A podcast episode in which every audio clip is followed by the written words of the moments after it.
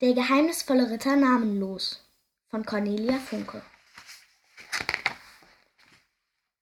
Wenn König Wilfried der Wohlriechende zu einem Turnier einlud, dann strömten die besten Ritter des Landes zusammen. Denn der Siegespreis war immer ein Kuss der schönen Königstochter Eleonore. König Wilfried veranstaltete sehr viele Turniere und, Ele und Eleonore musste sehr viele siegreiche Ritter küssen. Eines schönen Tages wurde ihr das zu bunt. Diese Ritter sind genauso hohl wie ihre Rüstung, sagte sie zu ihrem Vater. Sie stinken nach Rost und Schweiß und haben nichts im Kopf als ihre Schwerter und ihre Wappen. Schluss. Ich werde nie wieder einen dieser Blechköpfe küssen. Darüber war König Wilfried so verärgert, dass er Eleonore drei Tage in den kalten Burgturm sperren ließ, zu den Ratten und Fledermäusen. Aber die Prinzessin war nicht nur schön, sondern auch sehr klug. Und so nutzte sie die Zeit, um eine List zu ersinnen. Zum nächsten Turnier ging sie brav wieder mit.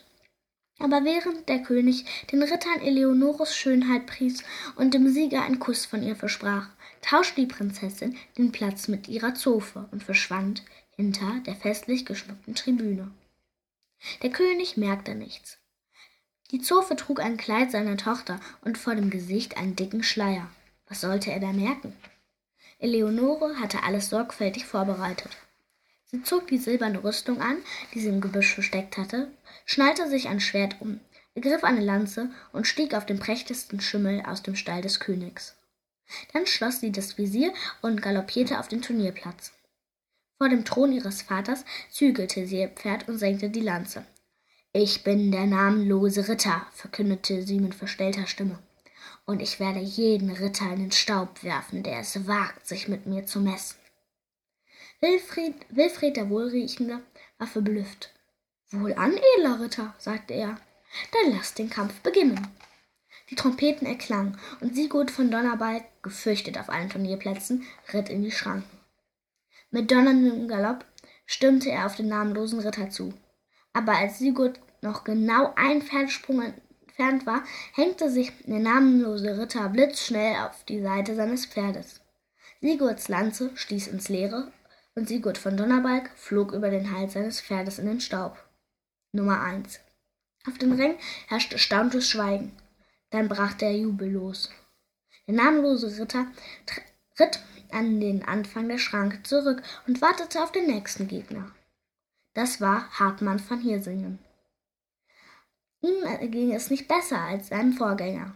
Der namenlose Ritter stieß in kurzer Hand mit dem Fuß aus dem Sattel. Nummer 2. Es folgten Heinrich von Hirsekorn, Götz von Gruselstein und Neidhard von Fiesling. Sie landeten alle im Staub. Der Rest der edlen Ritterschaft weigerte sich daraufhin zum Kampf anzutreten.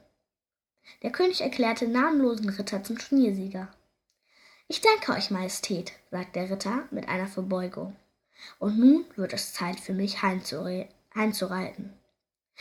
Aber euer Preis, rief der König, vergesst nicht euren Preis den Kuss von meiner schönen Tochter.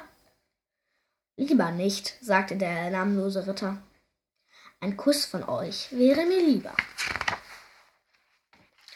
Was? stammelte der König. Ähm, wie? Da nahm der namenlose Ritter sein Helm ab. Guten Tag, Vater, sagte die schöne Eleonore. Sie beugte sich vom Pferd herab und gab dem König einen dicken Kuss auf die Nase. Der war zum allerersten Mal in seinem königlichen Leben vollkommen sprachlos. Und nun zu euch, ihr Blechköpfe, sagte die Prinzessin und wandte sich den geschlagenen Rittern zu. Schief und krumm, mit, mit schmerzenden Gliedern, saßen sie auf ihren Pferden und verbargen ihre schamroten Gesichter hinter den geschlossenen Visieren.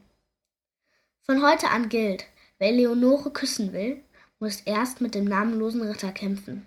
Habt ihr das verstanden? ihr Blechköpfe? fragte die Prinzessin.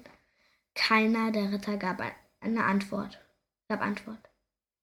Wütend rissen sie ihre Pferde herum und galoppierten vom Turnierplatz, verfolgt vom Gelächter der Zuschauer.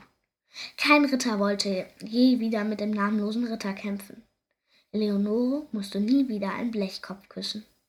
Sie heiratete den Rosengärtner ihres Vaters und wurde sehr glücklich.